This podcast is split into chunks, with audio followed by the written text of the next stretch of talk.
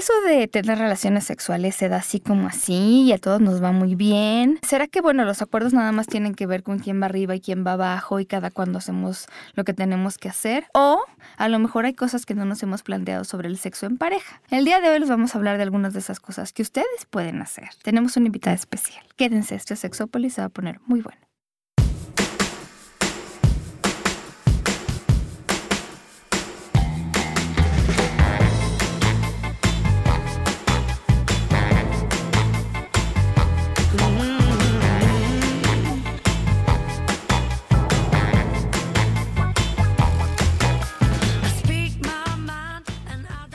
Tal? Bienvenidos y bienvenidas a Sexópolis, a esta cabina donde ya nos extrañábamos todos y sobre todo a Claudia porque hace mucho que no la veía. Hola, Claudia. extrañaba muchísimo. Hola, ¿cómo están? No muy bien. No muy bien, y, y, ahorita ya les voy a explicar. He estado ausente de Twitter, así ausente, porque nunca lo había hecho, pero es que tampoco nunca me han dado un madrazo emocional del tipo del que me dieron. Entonces, sin entrar a más detalles, por ahí algún día saldrá, porque a lo mejor sirve el ejemplo. Pero les agradezco mucho la paciencia porque John me ha dicho que a mí han estado mandando mensajes y les agradezco de verdad muchísimo que pues que hayan notado que yo no estaba en Twitter. Pero me descansé. No lo hice por lo, a ver, yo nada más quiero decir, no lo hice por las personas que nos seguimos en Twitter. No lo hice por ustedes. Sí, lo hice por una persona en particular y Literal, hasta sus dos dedos de mente. Muy bien, mi querido John, te amo. ¿Cómo estás? Güey, extrañándote un buen. Ya tenía un ratísimo que no probaba este delicioso micro de Don François, que me lo tenía arrumbado, me lo tenía privado. Pues ya regresando, no sabes cómo te extraño. Y es que, bueno, también hacer que los astros coincidan. Está, cañón. Está eh, Clau, qué bueno que estás por acá. Guapísima nena, como siempre te ves tan encamable. Ay, cuando quieras, quiero. Ay, esas frases son las que me emocionan, Millán. Yo espero algún día querer. Y sí querer todo. ¿Tú crees? Sí. Sí, tengo que moverme de la pinche tabla. No puedo estar todo el tiempo en el mismo yo creo lugar. que todos deberíamos movernos de la pinche tabla. Bueno, ya no sé ni de qué tabla le estamos hablando, pero la tabla de preferencia sexual, orientación sexual, preferencia genérica, en la que, basada en la de Kinsey, pero adaptada por Lizarraga y el doctor Álvarez Gallú, en donde, bueno, pues la gente se coloca de acuerdo a lo que le atrae, si más las mujeres, si más los hombres, si más en medio, etcétera. Y bueno, ¿por qué eso? Porque la sexualidad es un continuo y en la vida uno se va moviendo. Así es, no es algo que se quede fijo como muchas personas a veces piensan. A veces piensan, ¿no? Que naces una cosa. Que eso es muy interesante. ¿Qué pasa en si un día te mueves? O sea, si empiezas a estar en una relación y un día te mueves en la relación. O sea, de muchos años. Eso puede ser como. Chan, chan, chan, chan. Claro, como si lo que hubiéramos pactado hace 20 años es igual para siempre. Claro. Nos conocimos de una manera y eso significa que no va a cambiar nunca. Creo que eso pasa mucho en la vida en pareja que los acuerdos sí. y la idea que se, se, tiene sobre, pero tú me juraste que no ibas a mover el chocolate del lugar. Híjole, y ahora sí. lo estás haciendo, lo estás queriendo hacer. ¿Qué pasa contigo? Pero sabes algo que a mí me ha, me ha tocado ver mucho, mucho, mucho. Es mucha gente que no quiere mover el chocolate, aunque ya no lo puede ver ahí. O sea, como parejas en las que yo estoy más bien haciendo todo lo que es inhumanamente, porque ya no es humanamente, inhumanamente posible, por no decirte que yo quiero otra cosa, o que se me antoja otra cosa, o que eh, me gustan los hombres y las mujeres, o que ya no me gustan los hombres, o que ya no me gustan las mujeres. Y entonces, híjole, eso no es vida, eso no es vida, porque lo hacemos queriendo proteger a la otra persona, pero a la hora de que tú estás protegiendo a la otra persona también, por otro lado, le estás pues de alguna manera lastimando en el momento en el que la, la, verdad salga, porque además cuando tenemos secretos así tan fuertes dentro y cuando eh, en pareja, que es, que es como la persona que más cercana está a ti en el mundo en el que hemos creado aquí en esta época y donde vivimos, si no puedes decir ciertas cosas, híjole, no sé, yo, yo creo que salen por otro lado, te estresas, este, te enfermas o algo así. Cuando no, no, sientes que puedes tener la confianza de decirle a otra persona lo que quieres. O lo que necesitas sexualmente. O resulta que ya quieres tener una pareja abierta, o resulta que ya no quieres tener una pareja abierta, o ya no quieres estar en el estilo de vida swinger, o quieres probar el estilo de vida swinger, cosas así. O incluso hasta de compartir las fantasías. Sí. O sea, que me surgió una idea nueva, ni siquiera involucra a nadie, solo somos tú y yo. Y yo, mujer, te quiero contar que quiero que me lo hagas de esta forma. O sea, hay veces que ni siquiera eso se permiten. Sí. Y, y también, obviamente, altera la relación de pareja, la relación sexual. Y bueno, ahorita que veníamos para acá, ¿no, Clau? Que, que veníamos escuchando, pero te cogiste a fulano. Y la otra, no, no me lo cogí. O sea, ya no sabemos hasta dónde de verdad Claro. poder abrir la relación, o no la relación, la confianza en la comunicación en la pareja. Claro, me parece que es como abrir la posibilidad. A veces en pareja estamos muy temerosos de abrir la posibilidad de hacer algo. Sí, sí, sí, sí. Y fíjate, el otro día yo hablaba con, con un amigo, colega, y me decía, es que, ¿qué pasa si yo le digo, por ejemplo, a mi esposa esto, ¿no? Igual me va a decir que de dónde lo oí, que por qué lo quiero probar, que si ya no le gusto, no sé qué. Y le dije, ¿y por qué no cambiar el discurso? Y pensar que algunas de las cosas que tú le vas a proponer te va a decir, oye, la verdad yo siempre quise, ¿no? Y qué bueno que te atreviste tú a decirlo. Porque siempre estamos pensando en cómo le voy a explicar que yo quiero esto o ya no quiero esto, cuando a lo mejor te dicen, ¿sabes qué? Qué bueno que lo pusiste sobre la mesa porque yo estoy en las mismas. Claro, y creo que tiene que ver un poco con este miedo que en todas las parejas eh, puede haber o, im- o im- imagino que hay sobre la imagen, sobre qué va a pensar el otro de mí cuando no hay como una confianza abierta sobre eh, quién soy y esta libertad de, de vivirme así. Creo que puede haber este miedo de no le voy a decir esto porque entonces va a pensar que Claro. un montón Sí, de sí, sí. Exactamente, pero negativos, ¿no? Sí, sí, bueno fuera que fuera. de- Pero yo, yo siento genial. que igual y no. Sí. De todas maneras, durante el transcurso de este programa les enseñaremos algunas cosas que no se habían planteado, pero quiero hacer un paréntesis porque si alguna vez hablamos de estos fetiches, no sé si ustedes han visto este documental que estuvo multinominado a multipremios, que se llama Tickled. Es que no hay una, no, creo que no le hicieron traducción, pero tiene que ver con las cosquillas.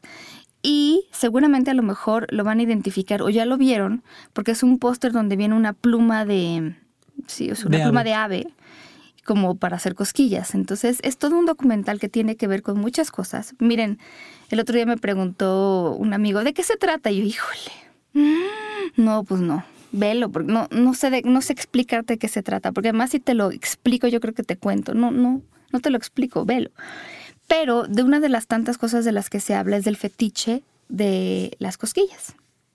Que, que es un fetiche de eh, ver a alguien que también tiene que ver con el someter y ser sometido, ¿no? Y esto lo digo en masculino porque, pues, por lo menos los que estaban ahí participando son hombres, pero supongo que también habrá mujeres. Y el que a ti te excite ver a alguien sometido, pero, pero riéndose, o sea, porque la- las cosquillas son una especie de tortura, ¿no? Tortura terrible si sabes llegar hasta donde tengas que llegar. Pero mm, interesante, yo nunca había considerado que eso podía ser sexy para algunas personas y sí lo veo, ¿eh? sí le veo ese lado.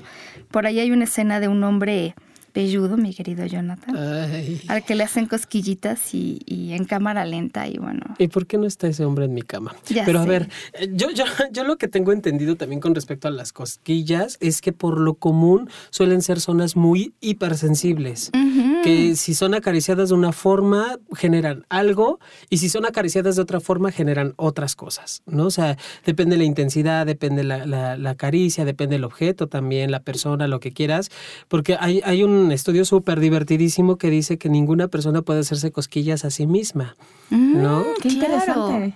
Sí, nadie, tú no te puedes hacer cosquillas, te puedes tocar y no te vas a hacer cosquillas en la zona más sensible que tengas. Sin embargo, sí vas a tener sensaciones. Incluso hay quienes dicen, eh, y, y este estudio lo tiene, tiene una, una función como muy desde el cerebro, como hay una predisposición a saber que soy yo quien me va a tocar y ya sé cómo se siente mi cuerpo, no tengo las cosquillas.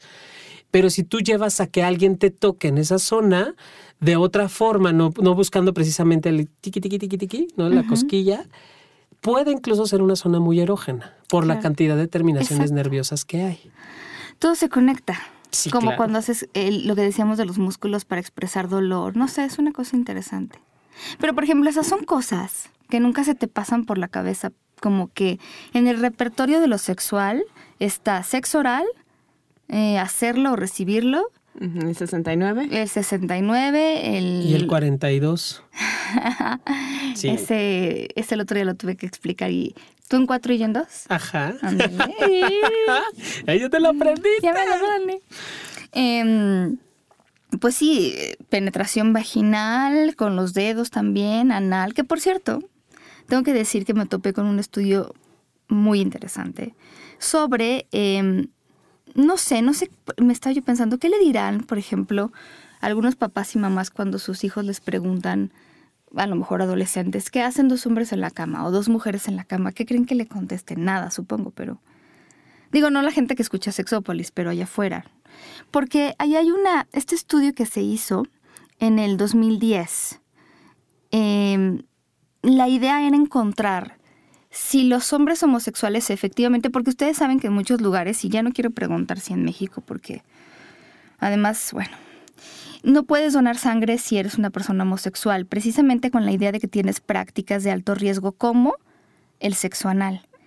Pero bueno, estos investigadores tuvieron una muestra así vastísima de hombres bisexuales y homosexuales, o bueno, hombres que tenían sexo con hombres, y encontraron que sus últimos encuentros lo que más había eran besos, dar sexo oral, recibir sexo oral, eh, abrazos, eh, caricias. Sí, efectivamente, un 36% tuvo sexo oral de manera receptiva y un 34% digamos que de manera insertiva. Pero el sexo oral también en las parejas heterosexuales es una práctica que cada vez se da más. O sea, muchas mujeres, ahorita se sabe que más del 50% lo practican de manera regular en su vida de pareja. Entonces, algo que concluían los autores y que me parece muy pues interesante es como de por qué vas a prohibirle a un hombre homosexual de repente basada nada más en la idea de que tiene sexo anal que no este done sangre, ¿no? En todo caso, pues entonces a todos o a ninguno. Pero bueno, Claro, en todo caso mejor que te pregunten si has tenido sexo, sexo anal. Exactamente. Sí, sí, sí, porque ¿qué pasa con los hombres que nunca lo han tenido? Y hay hombres que nunca han tenido sexo anal y que son... Y gay. que es, ah, exacto. O sea, el- el- la, la cuestión de la penetración es de esos malditos estigmas que todavía siguen persiguiendo a la comunidad L, eh, bueno, más que a la comunidad que más que a la L, a la comunidad de hombres. Sí, porque peor, bueno, ya no sé qué es peor porque a las mujeres es como de no pasa nada, porque como las mujeres no pueden hacer nada No se, met- no se mete nada. O sea, que se van a meter dos viejas. si no tienen pene, claro. O sea, es Claro. la, la pendejada más estúpida que hay en el mundo, pero bueno, no me enojaré por esos detalles hoy. La Sí. cuestión es de que, eh, que- quedamos reducidos y, y yo voto por esta idea. O sea, una mujer que tiene sexo anal tiene las mismas probabilidades que un hombre que tiene sexo anal. Exacto. De cualquier tipo de infección. El sexo no es una vacuna. O sea, el ser hombre no tiene una vacuna, ser mujer no tiene una vacuna. Y, y eso lo vemos mucho también con la cuestión de BPH, por ejemplo. Que como la, la mujer es la única que puede desarrollar cáncer cervicouterino, sí.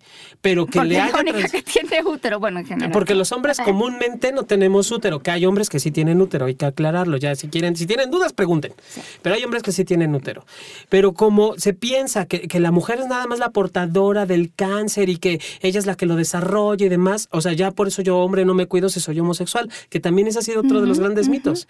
Como yo no tengo útero, yo no puedo tener este, algún tipo de cáncer vía anal. Muy mal. Y por supuesto que no. Muy mal. El BPH no distingue raza, credo, estatus social, posición No económica. No sabes si eres hombre o mujer, nos pasa a todos por igual. Claro. En pocas palabras, el nudito de globito es igual para hombres, mujeres y tiene los mismos, necesita de los mismos cuidados y de eh, las mismas Claro. eh, precauciones. Exactamente. Por supuesto. Pero fíjate, por ejemplo, esto en el repertorio de una pareja hetero, el sexo anal viene a ser como después de mucho tiempo y algo que se platica y algo que muchas mujeres todavía me dicen. ¿Y por qué me lo está pidiendo? ¿Será que quiere ser gay, que es gay, que quiere que yo sea hombre? Entonces todavía hay como, no estoy diciendo que todo el mundo tiene que practicar el sexo oral y el sexo anal, pero puede ser parte del repertorio, ¿no? De, Claro. de todas estas Y no conductas. nada sexuales. más, eh, yo hombre a mi pareja mujer, también ella me puede penetrar a mí. Claro. Y eso no me va a hacer gay, por favor. Es más, hasta las cuestiones de salud.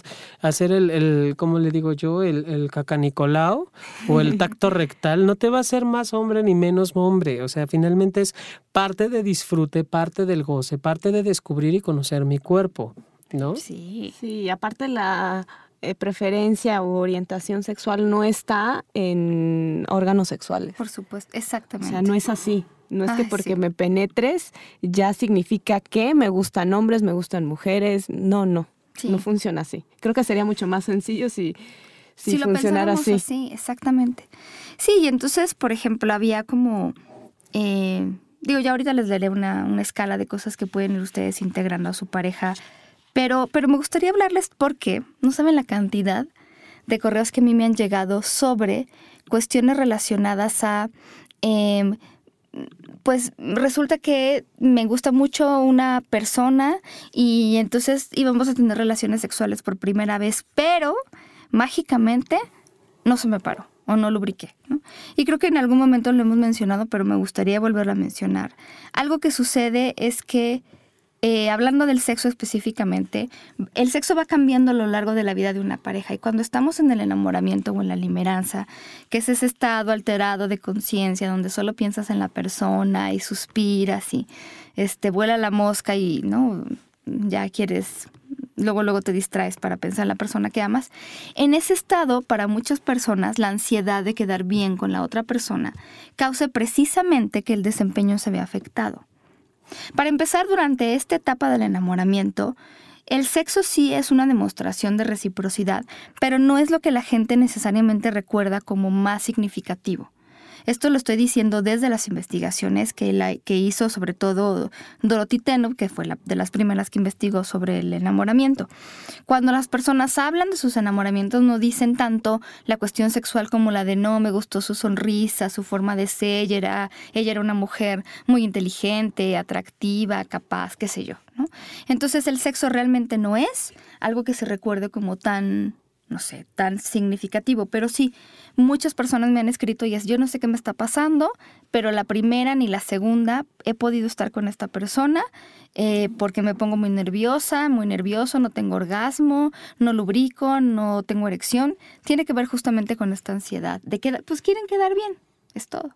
Así Sí, se las pongo. Y que también es, eh, digo, te escucho y digo, con esto confirmamos que el sexo no nada más es que se te para y la metas o que se te, se te lubrique la, la vagina y ya, estás lista. O sea, el sexo es emocional, es sensación, es cuerpo, es respuesta fisiológica, es gusto, es atracción, es puta, una infinidad de circunstancias que hay alrededor impresionantes. Y si no te está pasando alguna de esas cosas en el momento preciso, güey, tienes mil más que puedes hacer. O sea, no se me está parando ahorita, no estoy lubricando, te lo digo, neta, digo, en esto de abrir la comunicación con la pareja, te lo digo, ¿sabes qué? No se me para, pero vamos a jugar otra cosa. Y retomamos caricias, besos, abrazos, apapachos, mordida de Eso oreja, apretón de Es chichi. yo diría que planearlo así, ¿no? Sí. planearlo así como de vamos a empezar como adolescentes, como estos fajes en donde podemos tocarnos, podemos excitarnos y pues si se da, se da. Claro. Pero cuando tienes esa exigencia, híjole. Como tú nos decías ahorita, Claudia, precisamente de, de, eh, eh, eh, abrirnos a la experiencia, a lo que había o a lo que hay y lo que tenga que surgir, ¿no? Exacto, sí. Y me parece también que eh, justo cuando cierras las posibilidades de una relación sexual, de una relación de pareja, te como que te autocondenas a ti mismo sobre lo que tendría que pasar y entonces si no pasa es como muy atemorizante y eso juega eh, muchas veces en contra de lo mismo que tú quieres lograr. Y Sí. pasa mucho, sobre todo lo he observado con los hombres heterosexuales que dicen, ah, no se me paró, entonces ya todo el tiempo estuve pensando que como no se me paró, no sirvo para tener relaciones sexuales, soy un fiasco, ¿qué va a pensar de mí? Y se hace un montón de ideas que al final pues terminan como arruinando el momento. eh, termi- completa y absolutamente arruinando el momento. Y no por la erección, sino porque entonces ya no estuviste ahí. Es como la celulitis, lo que arruina la relación sexual no es tu celulitis, es que tú no dejas de hablar de celulitis en ese momento que no es sexy. En fin. Exacto. Sí, Cuando es- me... Perdón, me vas a decir. No, no, no, no, no. De celulitis, pero está bien. Cuando me preguntan qué tan frecuentemente tenemos relaciones sexuales, en México como en otros países, estamos más o menos como en seis relaciones, seis, siete. No, espérame. No, yo diría que de seis a ocho. Es que para tomar en cuenta todas las investigaciones, como de seis a ocho relaciones sexuales al mes. Al mes. Al mes. Y estamos tomando en cuenta personas mayores de 16, 17 años, hasta ochenta y tantos para promediarlo en general. Y estamos hablando de mm, personas en todo tipo de relaciones, desde dos años juntos hasta 10, 15, 20, bueno, entonces más o menos. Y está igual que en otros países, como una o dos veces a la semana. Pero bueno, cuando empieza una relación amorosa, afectiva o amigos, yo creo que incluso hasta amigos con derechos, pero bueno, no sé, no se ha estudiado ahí. El 67% de los hombres que tienen parejas hombres, el 45% de los hombres que tienen parejas con mujeres y el 33% de las mujeres que son pareja tienen tres relaciones sexuales a la semana durante los primeros dos años. Tres, cogen tres veces a la semana durante los primeros dos años. Pero sí ahí, si se fijan, hay una diferencia, donde los hombres que tienen, que tienen pareja hombre, 67% le da duro contra el muro. Y supongo que el resto debe ser incluso hasta más, quién sabe. Yo no sé, eso ya son cosas inventadas mías, porque esto no es mi investigación. Estoy interpretando. La mitad de los hombres, eh, bueno, parejas hetero, no me gusta decirlo así, pero parejas hetero tiene tres veces a la semana y una tercera parte de las mujeres que tienen parejas mujeres, lesbianas, bi, lo que sea. Después de eso, vámonos a las parejas que llevan más de 10 años juntos. Tienen sexo en la cama de John. Así de tan, tan, tan, tan. Güey, es que ya estoy a punto de cumplir casi 10. Pero me faltan unos cuantos añitos. Pero si te ves como de 16. Güey, qué bueno, ya me veo más maduro. ya sé, no, ya sé. Bueno, cuando ya tienes 10 años con tu pareja, el 11% de los hombres que tienen parejas con hombres, el 18% de las parejas hetero y el 1% de las parejas lésbicas tienen tres relaciones sexuales a la semana. O sea, de 67 a 11, de 45 a 18 y de 33 a 1. No manches. ¡Wow! Estoy impactada por lo que disminuye. Es que es cañón. O sea, muchísimo más de la mitad. Bueno, en el caso de los hombres, es nada. O sea, de tres veces por semana. Y digo, sí puedo entender que baja la emoción a los 10 años. Ya no es lo mismo los, 20 los tres mosqueteros que 20 años después. Pero tantísimo. Ahora, no sé qué tanto tenga que ver en las parejas homosexuales la cuestión de la novedad. Mira, ahorita vamos a hablar de eso, pero algo que sí quisiera apuntar, porque lo dicen los autores y me parece que de manera, pues muy atinada, es que cuando se les pregunta a las personas sobre la frecuencia coital, que es lo que hacemos en sexología, no consideramos otras prácticas. Y esto para mí es muy importante porque yo quiero volver a estudiar la satisfacción sexual desde esta visión y desde otra. Hay autores que dicen, a ver, no es lo mismo la satisfacción sexual de tu vida, es decir, cómo estás satisfecho o no satisfecha con tu vida sexual, diferente a satisfecha o satisfecho con tus prácticas sexuales. Esto es muy fuerte porque yo siempre he dicho que en México no tenemos más relaciones sexuales, eso es cierto, pero sí somos un, país que puntea muy alto en satisfacción sexual. Pero ¿qué pasaría si nos preguntamos ya específicamente sobre las prácticas sexuales? ¿Y qué pasa cuando la frecuencia no solo la consideramos como penetración? Ya sea de dedos, de pene, de juguetes, sino como abrazos, besos, caricias. Eso también sería interesante verlo, ¿no? Claro, porque además hay, prácticas sexuales, y no sé, Clau, tú me dirás al respecto, hay prácticas sexuales donde no existe la penetración. Y, o sea, si, si yo me como a besos a mi pareja en este momento y vivo una excitación, tenga o no tenga orgasmo, eso también puede ser una parte de mi experiencia erótica, de mis encuentros eróticos, ¿no? Sí, por supuesto. Y, y al final, eh, creo que mucha gente, y tú en algún momento me parece que lo comentas sobre todo con los alumnos del IMESEX, donde mucha gente se queda con más ganas de experimentar cosas Sí. que con el- el arrepentimiento de haber hecho algo que no les gustó. No, y además es terrible porque en las relaciones de pareja de repente es como, bueno, si no tenemos energía para una penetración, no hagamos nada. Y, y ojo, porque hemos hablado de las diferentes formas de tener relaciones sexuales, desde la intimidad. Lo que no queremos es que se pierda la intimidad. La intimidad es lo que queremos que se conserve en una pareja. Y en una pareja la manera de conservar la intimidad puede ser caricias, un masaje, este, es- mientras vemos televisión, eh, ay, amo a las personas. Si alguien ahí sabe hacer eso, porque Jeremy, mi querido, eh, sabía muy bien hacer eso, pero estos, esta, la acupresión, nunca les han hecho acupresión en la sí. mano. Es, es muy Hijo, bueno. qué rico es eso que te estén haciendo eso. Para mí eso es mejor que un orgasmo. La neta, si alguien lo sabe hacer, le pago por hora. no, no sé si eso tenga que durar una hora, pero eso, por ejemplo, ¿no? O te estoy acariciando el brazo mientras estamos viendo. Esa, ese a ver, ese contacto piel con piel. Y luego invitaremos y voy a comprometer a, a Elisa Ventura, que ahorita además se acaba de aparecer por el, por el chat mío de WhatsApp. La voy a comprometer para que regrese a platicar incluso de cómo en animales y en humanos el contacto, el contacto piel con piel ya es muy importante. Ya cambia la química, ya hay una cosa importante. Entonces, si nada más vamos a tener que vernos para coger y como nadie tiene tiempo para coger o nadie tiene tiempo, energía para, ¿no? Como se imaginan las cosas que tienen que pasar, pero entonces nos acariciamos, nos abrazamos, nos damos un baño, algo. Porque si no, de verdad, entonces se queda perdido para siempre. Y como luego decíamos Jonathan y yo, pues ya luego la gente pues ya, ¿no? Pues como no tuvimos tiempo una semana, un mes, dos meses, tres meses, un año, tres años, siete años y ahí está la historia, triste historia. Claro, y entonces ya de pronto me despierto y el que está al lado de mí o con la persona que tengo una relación ya no sé ni quién fregados es. Ay, qué triste. Entonces yo diría que no se nos olvide besarnos en la mañana, besarnos en la noche, cuando llegamos y nos encontramos, un abrazo cuando estés a mi lado, acariciarte la mano. O sea, digo yo, son detalles que mantienen la relación. Exactamente. Y, y, creo que también le agregaría todas esas cosas que dices que me parecen súper importantes. El no olvidemos mirarnos a los ojos. Sí, por favor. Exactamente. Ay, eso suena tan romántico.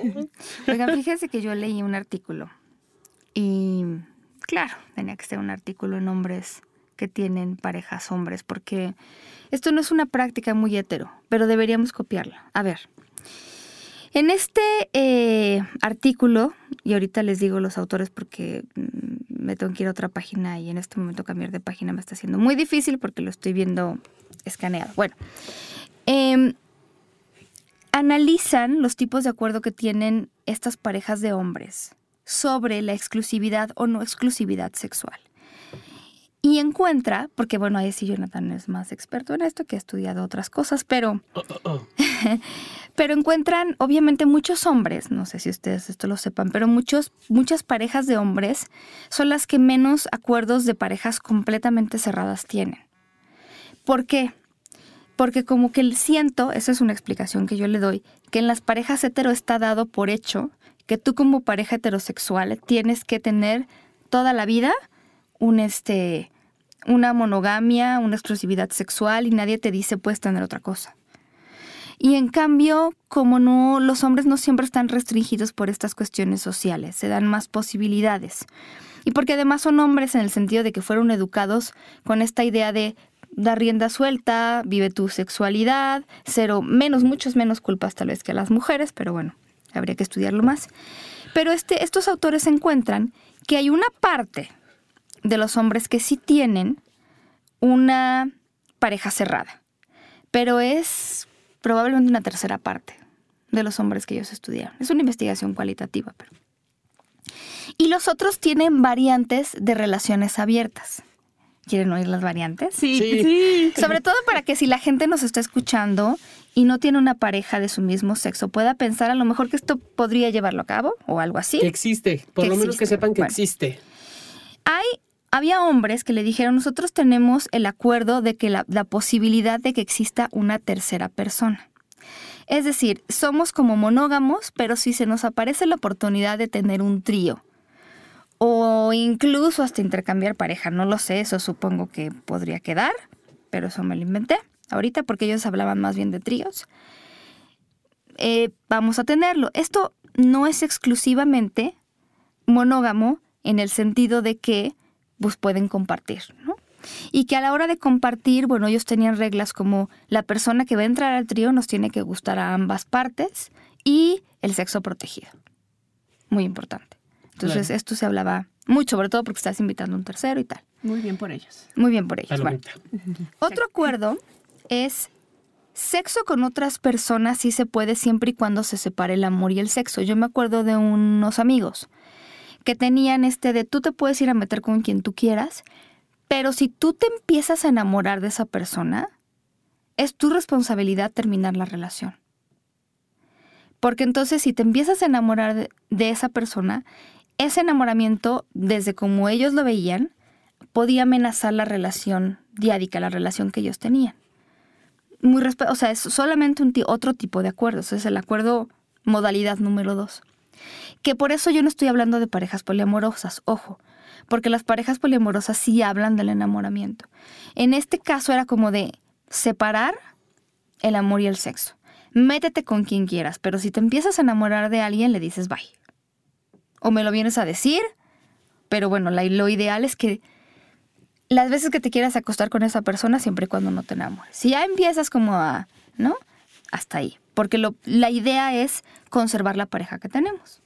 Eso es eh, eh, acuerdo número dos. Y conservar, me imagino, como la, la, idea de exclusividad, ¿no? Emocional al menos, ¿no? Y por lo menos que estamos estableciendo una vida juntos, vivimos juntos, no sé si tenemos hijos o tendremos, y entonces que no amenace este vínculo que nosotros hemos formado. un tercer acuerdo que se nunca se me hubiera ocurrido pero bueno, tiene mucha lógica. Bueno, la verdad no tiene ninguna lógica en algunos casos, pero la verdad les explico por qué. Es, nosotros tenemos este acuerdo de si podemos tener relaciones sexuales fuera de la pareja, sexuales solamente, excepto si es con el ex. Ok. Ok. okay. Está como... Muy interesante. Yo diría, en algunos casos, el ex a uno se le puede antojar, pero en algunos otros como que ya agua pasada, ¿no? Sí, digo, e, es muy, es que fíjate, ahora que lo mencionas, es bien clásico en las relaciones de adolescentes, yo que he trabajado con ellos en terapia, que terminan la relación porque regresan con el ex. Claro, y que hay conflicto. Ah, mira, no está tan la, no está tan loco. ¿eh? No, no, porque es algo también aprendido socialmente. Digo, tengo años trabajando con adolescentes y ese es uno de los de las broncas más fuertes que viven pues como novios eso, o pareja. Ser, si, si sabes que puede haber esa situación, a lo mejor le dices a tu pareja, pues con quien quieras, excepto, excepto con el ex, ¿no? Sí, yo creo que sí, que sí puede ser un acuerdo muy válido. O, o subacuerdo, que hayan pasado 10 años, 5 años, 3 años, ¿no? No. Sé. Yo creo que tiene que ver con el nivel de importancia. De si tu ex fue súper importante, y yo sé que fue súper importante en tu vida y después seguí yo, igual puede generar como mayor inseguridad. Claro, un ex más reciente, pues. Sí, pero si estás así, entonces la relación no está bien cimentada. Si estás en una relación en donde tu ex todavía es importante, pues yo no, yo no sé si yo estaría. Algo, pero igual y no es importante para mí, pero para mi pareja sí lo es. precisamente por eso. Si yo, yo, supongamos, Claudia, que tú y yo somos novios. y, decidimos, bueno, somos novios. Y tú me dices que tienes relativamente poco tiempo de haber terminado con tu ex y me confiesas en alguna charla que pues todavía piensas en él, extrañas. Entonces para mí eso tendría que ser un, un ojo, no un ojo de me va a dejar, me va a cambiar, no, sino de aclarar entonces qué rol juego. ¿No? Y también de decirte, oye, pues supéralo o, trabaja la, la, situación de la pérdida de tu relación con esa persona y cuando ya estés en otro nivel nos buscamos. ¿Me explico? O sea, de, de, una forma, de una forma quizá más platicada, más tranquila, pero conscientes los dos de dónde estamos parados porque si hay todavía reminiscencias del ex, digo, puede existir, yo hay personas de mis ex que todavía les quiero y les, les, son gratos recuerdos, pero no, regresaría con ellos. Aunque me los he encontrado, no volvería a estar con ellos. Y es que ahí yo creo, algo que los autores decían mucho, es como, si es muy importante que tengan muy, bueno, ya ahí me va a salir lo cuantitativo, operacionalizado, porque de repente, porque eran parejas tal cual, ¿no? Entonces uno le preguntaban, oye, ¿cuáles son tus acuerdos en pareja? Y él decía, no, pues la verdad que podemos tener sexo con quien sea. Y el otro le decía, la verdad es que no podemos tener sexo con quien sea. Se vuelve muy extraño. Claro. ¿no? Entonces tiene que ver exactamente como entender lo mismo. A lo mejor poder decir no a alguien muy reciente. O dime tres ex significativos para ti. Con ellos no. O alguien con quien hayas tronado antes de cinco años. No, o sea, como algo que las dos partes queden Claro, y yo creo que también eh, mucho cuando se hacen cosas nuevas en pareja, se genera el miedo de qué va a pasar y mm. entonces no voy a saber cómo reaccionar. Y creo que se podría empezar por el acuerdo de vamos viendo cómo nos vamos sintiendo. Exacto. Y si no se sienten bien, regresense. Porque yo me acuerdo de una amiga, y hasta la cité en el libro hasta de los celos, que me decía, güey, es que a mí, no, es súper liberal, la verdad, divina, muy inteligente además, que empezó a platicar con, con el novio así de, cuéntame de lo que hiciste con tu ex y no sé qué. Y un día y se empezó a mal viajar y dijo, ¿sabes qué? Para, para, para, para. Porque al principio podía parecer excitante o se me ocurrió como, o sea, si de veras no pueden con eso, eso es muy importante decirlo, cámbienlo. O sea, estén abiertos a de ya no puedo con esto o algo me está moviendo de esto, porque hay algo, y eso sí se los puedo decir desde lo, personal, sobre todo desde lo personal, aunque también lo he visto en otras personas. Los acuerdos son como sobre también sobre la marcha. O sea, no están escritos en piedra. Es como, estos son los acuerdos y si tenemos que irlos moviendo, pues los vamos moviendo y los vamos ajustando, porque tampoco es como que ya, yo le dije que podía coger y ya me tengo que aguantar. O sea, como... Exacto. Que, y que muchas veces puede ser, y esto yo también lo he vivido en carne propia, puede ser algo interesante y el acuerdo puede estar enfocado a, ciertas prácticas, ciertos permisos donde dices, es interesante incluso hasta enterarme. Pero conforme va avanzando la relación, dices, esto ya me está incomodando, que antes me generaba algo, una sensación placentera, ahora me está generando incomodidad. Y eso puede pasar porque a veces sí lo vamos a saber y a veces no lo vamos a saber, entonces sí hay que hablarlo porque si no, buf, ¿no? Otro arreglo que tenían era, a muchos hablaban de sí, pero con mucha discreción. O sea, que nada más se, a ver, mm, que no lo sepa todo el mundo, que tú, tú, estás viendo a alguien más y yo. A mí, no sé, eso a mí no me parece particularmente importante, pero me imagino que habrá gente. Hay comunidades de hombres que, que, porque esto se hizo más bien en hombres, pues donde todos se llevan con todos, entonces como discreción, a lo mejor no con el grupo de amigos o no en un lugar donde te vean, o no lleves al novio con los amigos o al, al amante, no, no sé. Sí, o si tienes eh, algún trabajo o algo donde tengas que mantener una imagen, o no se lo digas a mis pues papás, cada o, quien, cada quien. no sé. Sí, yo ahí lo viví, fíjate, con una pareja de, de que, que decidieron abrir su relación, ellos como matrimonio hombre-mujer, curioso, decidieron abrir la relación y sí sucedió algo, empezaron a hacerlo abierto con la familia. Entonces, obviamente fue la familia la que generó el conflicto en la relación. No todo el mundo va a entender. Sí, aguas a quien hacen partícipe de esto. Sí, no, creo que para que puedas comentarle a alguien el tipo de relación que llevas es porque ese alguien es muy cercano a ti, puede entender tu experiencia, no juzgar la, la, relación ni, ni, ni tratar de dar a entender algún concepto moral. Es entender lo que vivo, la experiencia si es con uno, con varios, en relación poliamorosa, relación abierta, simplemente que te vayas a coger con putas, está chido, está muy padre, pero solamente es, eso es cuestión de la pareja y no se abre. No se abre de preferencia y menos con la familia, porque los conceptos de, de familia tradicional lo traemos siglos cargando. El, eso de que tú y yo para toda la vida, y es, es un eh, prototipo de relación que las parejas homosexuales, hombres y mujeres, han intentado copiar también. Y a veces funciona y está muy padre la monogamia, de tú y yo para toda la vida. A veces no, que también eso hay que entenderlo, pero esta parte de la relación de la pareja, como si no mal recuerdo, alguien nos lo decía aquí, Pau, nadie sabe lo que pasa en el caldo más que el pollo. ¿No? Nadie sabe cómo está el agua del caldo más que el pollo. Sí, nadie conoce mejor tu relación más que tú y tu pareja. Y creo que es como algo fundamental y, me resuena mucho el que es como una parte de cuidado. si, si, tú estás eh, generando este acuerdo y estás generando esta nueva experiencia, tampoco las otras personas tendrían por qué estar preparadas para escuchar algo o entender algo que igual y solamente tú conoces esas características. Y creo que pasa muchísimo. sí, pero además en el momento en el que tú les abres la puerta a esa parte tuya, la gente siente como que puede entrar, ¿eh? Sí. Híjole. Y luego, ¿cómo te Y se sienten con la, con la confianza o, la posición de poder señalar, juzgar, criticar. Exacto, y decir si está bien, no está bien. Es como un poco, me recuerdo eh, la frase de algunas personas de, para mí no es tan importante tener relaciones sexuales. Que lo diga como al aire y entonces para la otra persona como tiene la idea que todas las parejas tienen que tener relaciones sexuales durante un tiempo, entonces ya estás mal y ya tienes que ir con el terapeuta, cuando no necesariamente es así. Exacto. Y otro acuerdo que tenían, que me parecía también interesante, es solo en viajes de negocios o solamente cuando no estés en la ciudad o solamente en hoteles, moteles y compañía. Pues también es eso. Digo, no estamos diciendo que todo el mundo tenga que tener una relación abierta, de lo que estamos hablando más bien es como piensen en el sexo más allá de lo que les enseñaron que es el guion, de lo que tenemos que hacer en la cama, además en la cama, o sea, puede ser en la cocina, puede ser en la tina, puede ser en otros lados, hay como muchas, muchas cosas que hacer.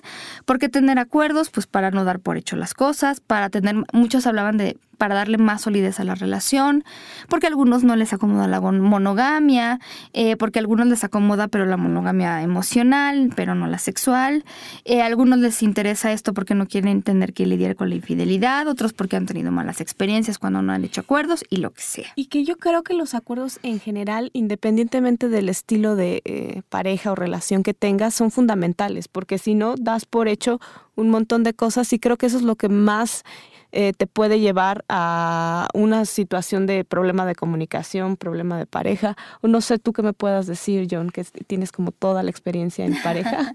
Uy, no, hombre.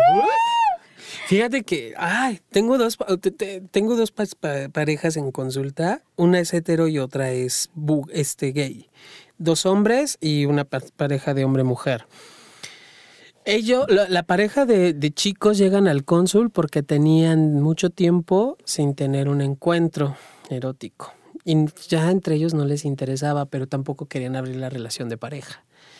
La otra pareja, la pareja Buga, llegan con la idea de, que de vivir una infidelidad.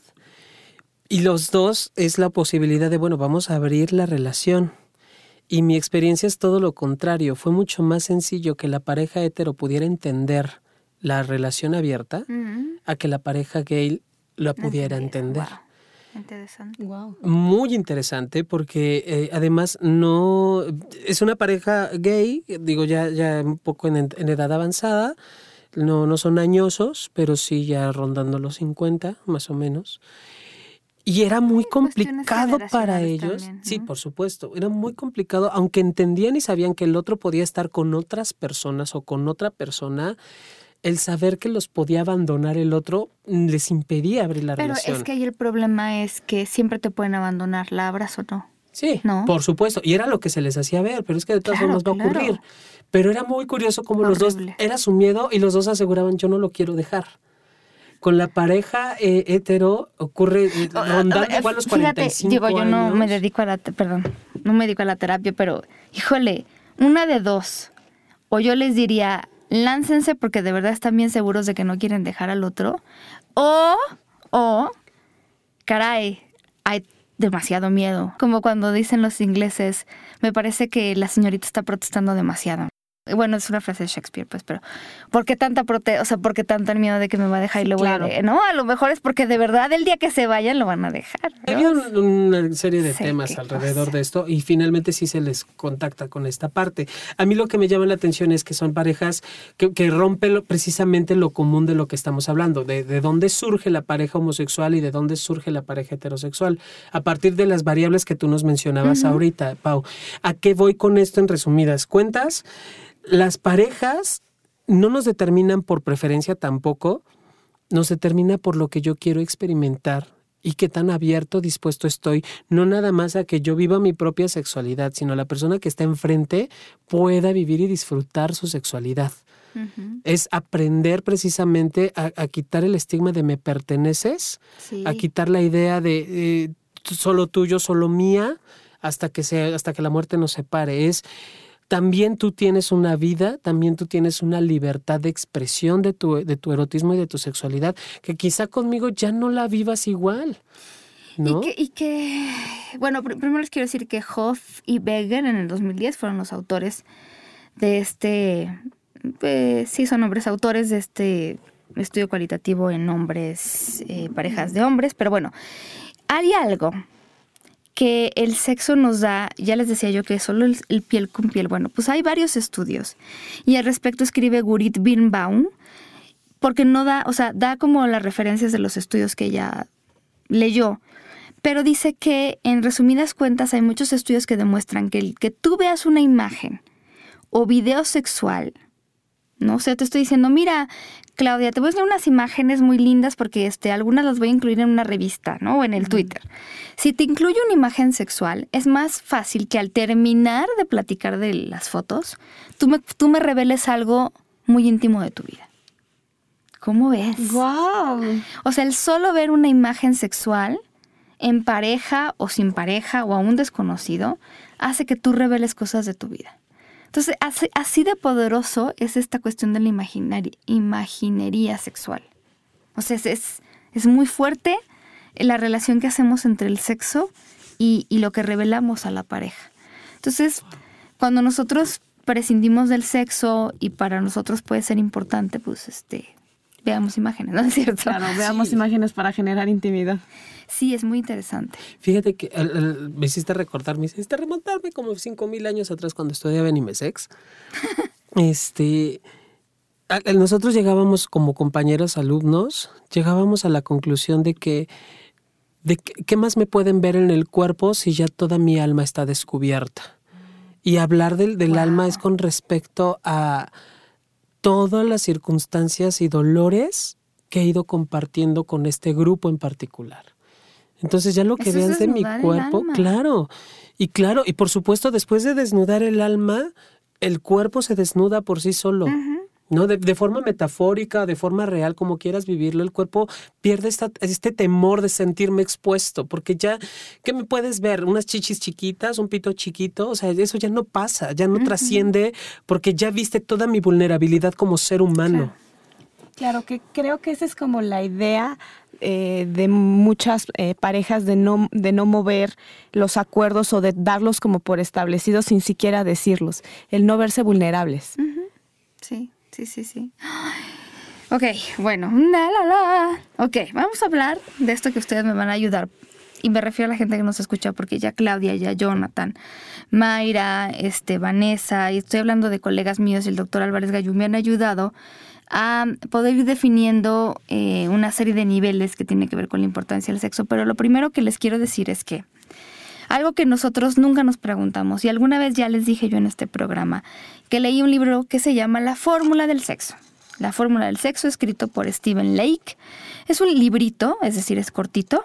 Se puede leer como de manera muy sencilla y él habla sobre la importancia, porque más bien yo creo que él trabaja con parejas en terapia, pero la importancia de que cada persona, cada miembro de la pareja sepa qué tan importante es el sexo para él o para ella y cuál es el número de relaciones sexuales que necesita para sobrevivir, porque luego en esto de la disritmia, disritmia nosotros le llamamos a cuando tú quieres más y yo menos o al revés, o, a que yo no quiero y tú quieres, puede afectar a las parejas y luego no nos damos cuenta porque no tenemos muy claro qué es para mí buen sexo o sexo suficiente. Entonces, lo que les ya esta fórmula alguna vez la había platicado, pero ahora está digamos que como Matrix, ¿no? Reloaded, o sea, está así ya.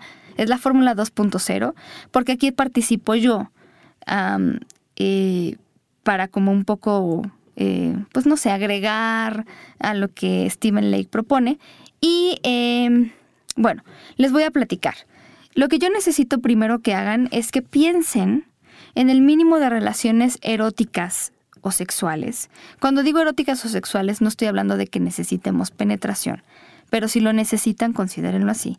El mínimo de relaciones eróticas o sexuales que necesitarías para estar bien en una relación de pareja. Al mes, piénsenlo al mes. Es muchísimo más fácil si lo piensan al mes que a la semana. Entonces piensen en el mínimo de relaciones eróticas sexuales que necesitarían para estar bien en una relación de pareja al mes. Así lo mínimo, mínimo que dijeran, bueno, ya, si hubiera menos de eso, no estoy segura de que me sentiría tan bien. Piensen en ese mínimo.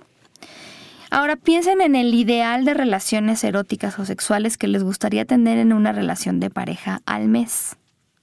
El ideal, ¿sí? O sea, si tuvieran ustedes la oportunidad de pedirle al genio de la lámpara cuántas relaciones sexuales podrían tener, ¿cuántas dirían? Y ahora les voy a pedir que piensen en la importancia que tienen las relaciones eróticas o sexuales en su vida de pareja.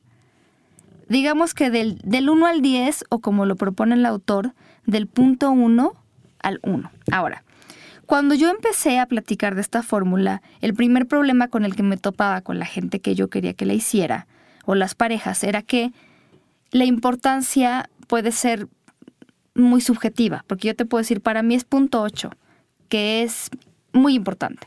Y alguien me puede decir, para mí es punto 7, que no es tan importante. Entonces, decidí empezar a operacionalizar o a darle una definición a la importancia. Les voy a leer los 10 niveles.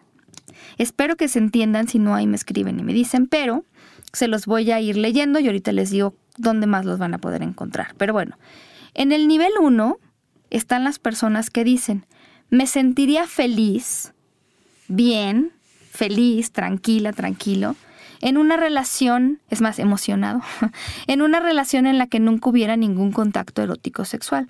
Aquí entran más las personas asexuales, ¿no? Personas que no les interesa, eh, asexuales y románticas, es decir, quieren a lo mejor una relación de pareja, pero sin ningún contacto erótico sexual. Si están en el 1, están así, no les interesa. Si están en el nivel número 2, ustedes dicen, aceptaría feliz sin problemas y sin sacrificio, estar en una relación en la que nunca hubiera ningún contacto erótico sexual, aunque posiblemente no hubiera sido yo quien lo propusiera. Es decir, son personas a lo mejor que no, no se les ocurriría una relación sin contacto erótico sexual, pero que si alguien se los propone lo aceptan sin problema, sin sacrificio y de manera gustosa. En el nivel 3 están las personas que aceptarían feliz una relación sin contacto erótico sexual, pero más bien durante un periodo específico, no toda la vida. Por ejemplo, tres años. Entonces, el nivel 3 es aceptaría feliz una relación sin contacto erótico sexual durante un periodo específico, por ejemplo, tres años. Ahora, cuando digo feliz es sin sacrificios, porque hay gente que me dice, bueno, pues si no me queda de otra, no, aceptarías feliz. En el nivel número 4 están las personas que dicen posiblemente, tal vez estaría feliz en una relación sin contacto erótico sexual durante un periodo específico, por ejemplo, tres años o más. Posiblemente, tal vez. En el nivel número 5 están las personas que dicen, aceptaría feliz, de buena gana, sin problema, estar en una relación en la que rara vez ocurriera un contacto erótico sexual, por ejemplo, una vez al año. Ese es el nivel 5. Aceptaría feliz estar en una relación en la que rara vez ocurriera un contacto erótico sexual, por ejemplo, una vez al año. En el nivel 6 están las personas que dicen, posiblemente, tal vez, estaría feliz en una relación en la que rara vez ocurriera un contacto erótico sexual, por ejemplo, una vez al año, posiblemente. En el nivel 7 están las personas que dicen, aceptaría sin problema estar en una relación en la que el contacto erótico sexual fuera mucho menos frecuente de lo que yo deseo. Por ejemplo, que fuera menos de la mitad de las veces que yo quiero. Aceptaría sin problema, punto 7. En el punto 8 dicen, mm, tal vez podría, tal vez, estar en una relación en la que el contacto sexual fuera mucho menos frecuente de lo que yo deseo. Por ejemplo, menos de la mitad. Tal vez, punto 8. En el punto 9 están los que dicen, híjole, me sería muy difícil estar en una relación en la que el contacto sexual fuera mucho menos frecuente de lo que deseo. Me sería muy difícil, punto 9. Y en el 10, o en el 1 más bien, están las personas que dicen, definitivamente no podría estar en una relación en la que el contacto erótico sexual fuera mucho menos frecuente de lo que deseo. Son personas que terminarían una relación solo porque no hay el contacto sexual que desean, incluso aunque todo lo demás esté bien. Yo quiero decirles que estoy, bueno, ahorita les digo la fórmula y ahorita les doy la medio buena noticia, a lo mejor es buena noticia. Pero si yo ubicaron el mínimo de relaciones sexuales que necesitarían en una relación de pareja al mes, el ideal de relaciones eróticas que les gustaría en una pareja al mes, o y la importancia que tienen las relaciones eróticas en su vida del punto 1 al 1 y si no le regresan al podcast, ya están listos para poder negociar. Primero lo que tienen que hacer, dice Stephen Lake, es multiplicar ese mínimo que yo les había dicho, cuál es el mínimo que necesitarías, por la importancia. Entonces vamos a suponer que Gaby, Gaby es una persona que participó como ejemplo, Gaby dice, yo necesito mínimo cinco relaciones sexuales al mes. Mínimo. La importancia del sexo en mi vida, punto 8. Entonces Gaby multiplica 5 por 8 y le da 4. Bueno, 40. 5 por punto 8, 40. 4.0. 4 es el número de relaciones sexuales que Gaby necesita en una relación para que ésta no se vaya al caño. Eso no lo dijo Stephen Lake. Eso lo dice él como algo como una línea base. Él dice, bueno, es como si yo decido, esto yo lo puse, como si yo decido vender mi coche, ¿no? Si yo decido vender mi coche, yo digo, mi coche lo quiero vender en 20 mil pesos. O sea, como con cuánto me sale. Ajá. Pero si lo, si lo vendo en menos de 10, o sea, yo puedo negociar, pero si lo vendo en menos de 10 ya salgo perdiendo. Perdiendo mucho incluso tengo que poner. ¿Cuál es la línea base de Gaby? 5 por punto 8, 4. 4 es su línea base. Ella puede tener entre 4 relaciones sexuales, que es su línea base, y el ideal, que serían 9. Entonces, entre 4 y 9 Gaby es feliz. Ahora, su pareja se llama Carlos. Carlos necesita al menos 3 relaciones sexuales al mes para ser feliz. Ese es Carlos. La importancia del sexo en su vida él dice punto 7. Entonces 3 por punto 7 da 2, 2.1. El ideal de relaciones sexuales que él necesita 6. Entonces Carlos está bien mientras tenga entre 2 y 6 relaciones sexuales. Ahora, si Carlos y Gaby son pareja, no están tan mal, porque Gaby necesita entre 4 y 9 y Carlos necesita entre 2 y 6. Entonces ahí hay un margen de, de negociación que es entre 4 y 6 más o menos. O sea, si esta pareja viniera a terapia, yo les diría, necesitan tener al menos entre 4 y 6 relaciones sexuales al mes para que no empiecen a tener tensiones en el ámbito sexual.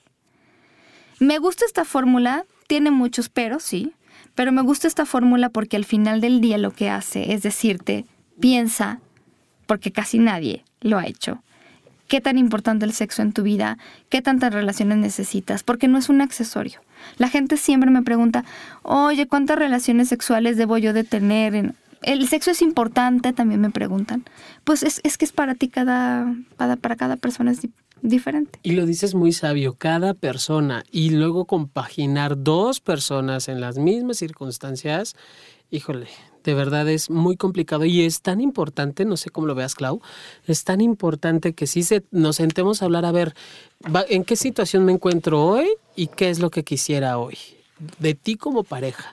Claro. E irlo actualizando en la medida de lo posible. Y sabes, yo creo que esto es muy bueno porque también te plantea el qué tanto es importante para mí y no estar especulando que yo debería de estar en otro en otra o, O que sabes que para, es, para mi pareja el sexo es igualmente importante, que es lo que yo creo que es el error número uno que yo veo, ¿no? Y resulta que para nada, pero se dan cuenta cuando no, no empieza a ver el sexo, cuando alguno de las dos partes lo evita, y entonces ¿por qué lo evitas? Y para mí es importante, bueno, pero es que para mí no es tan importante.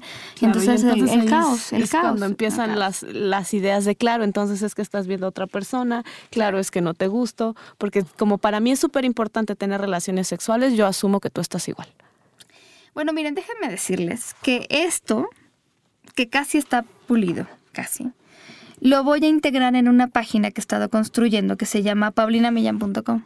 es como, por si no les quedó, es, tiene una historia el que se llame así, pero bueno, la historia te empieza con que así me pusieron en mi casa.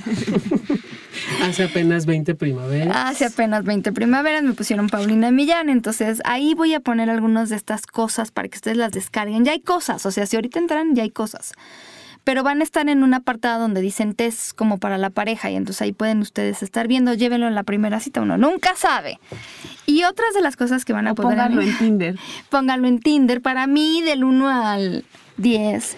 Otra cosa que voy a poner ahí está basado, pero basado porque algunas cosas son más bien aparte, o ideas mías, en el famoso Kindu, que es este juego que ustedes pueden descargar. Creo que ahora ya vale como 10 pesos, un dólar, no sé no sé cuánto valga.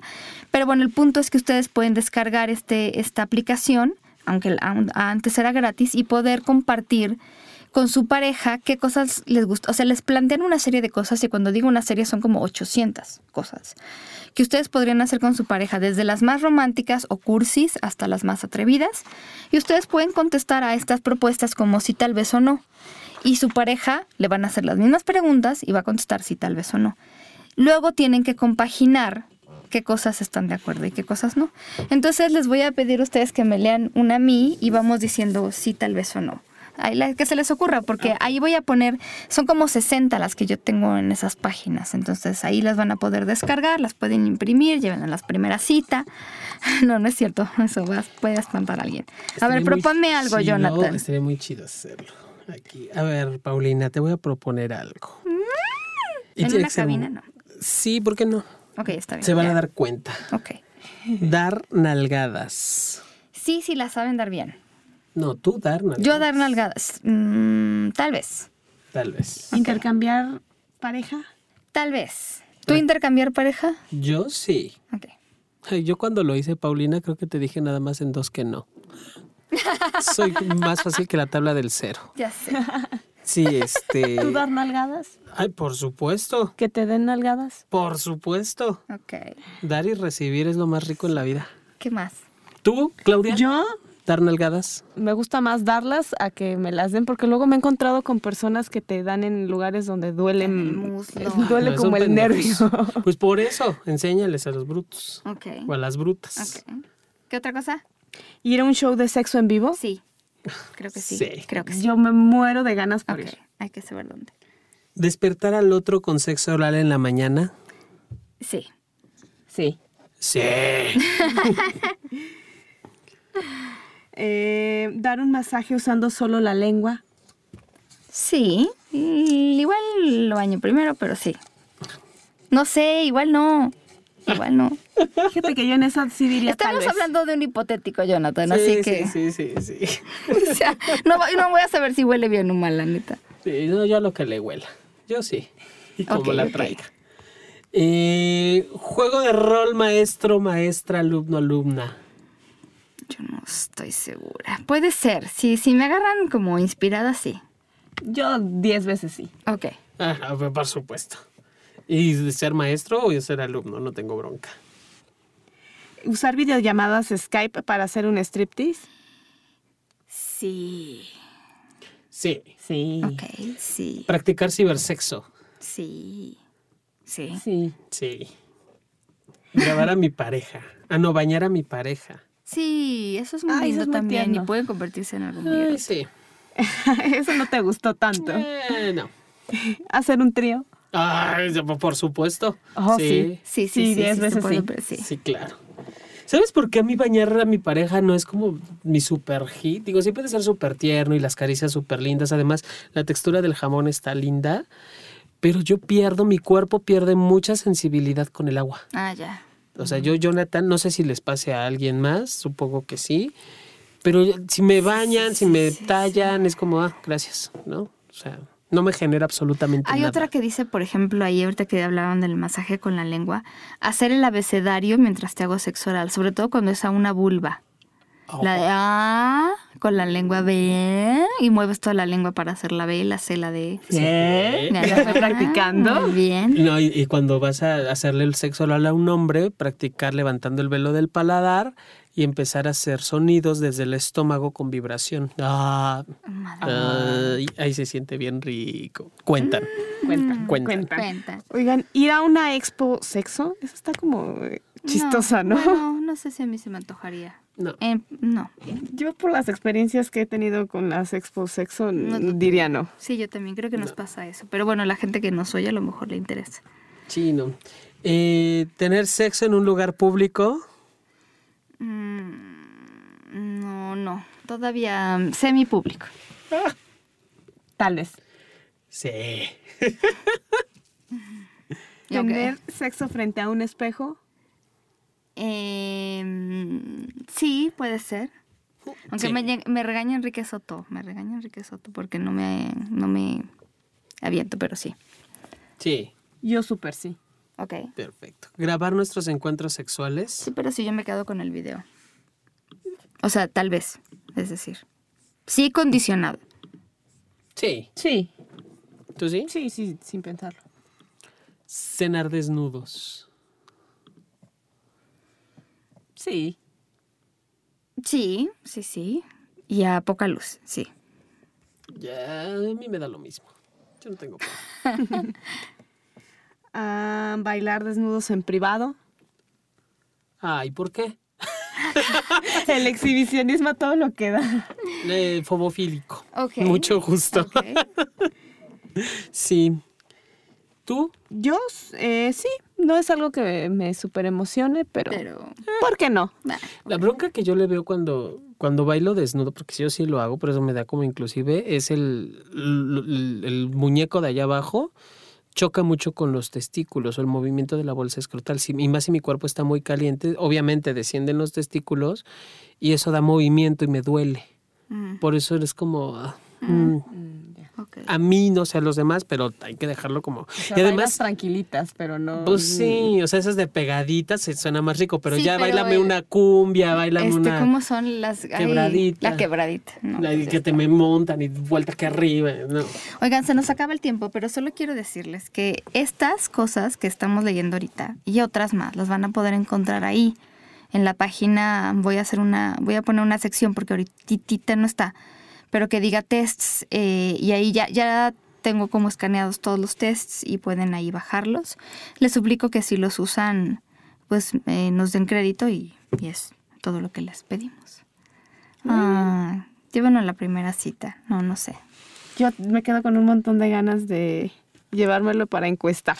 Ay, sí, cuando luego puesto a las parejas a que lo hagan. Claro, cada quien tiene que, o sea, imprímanlo y yo lo contesto, o sea, imprimen dos juegos, dos tantos. Yo contesto uno y mi pareja otro. No se vale porque si no estás presionando a la otra persona que conteste algo que probablemente no contestaría si se sintiera libremente ¿no? ahí. Pero vamos a hacer otro después, otro más de más cosas sexuales porque muchas cosas se quedaron en el tintero. Y, y, y vamos a invitar a Claudia. Bueno, no le vamos a preguntar, la vamos a raptar y no le vamos a... Sí, por favor. Con todo y nalgadas. Oigan, y pues y prometemos estar ya de regreso, ya descansamos, ya estuvimos, ya vivimos. Y no todas las cosas fueron muy lindas, pero les agradezco mucho el apoyo. Claudia, ¿cómo te pueden seguir en las redes sociales? Como arroba sexóloga Clau. Ahí me encuentran. Y a mí como arroba sexpaumillán y a John como arroba sexólogo guion Sexólogo bajo bajo. Pues nosotros, hasta la próxima, muchos besos, muchos estimulaciones prostáticas. Ay, sí, por favor. Déjense. Bye bye. Bye bye.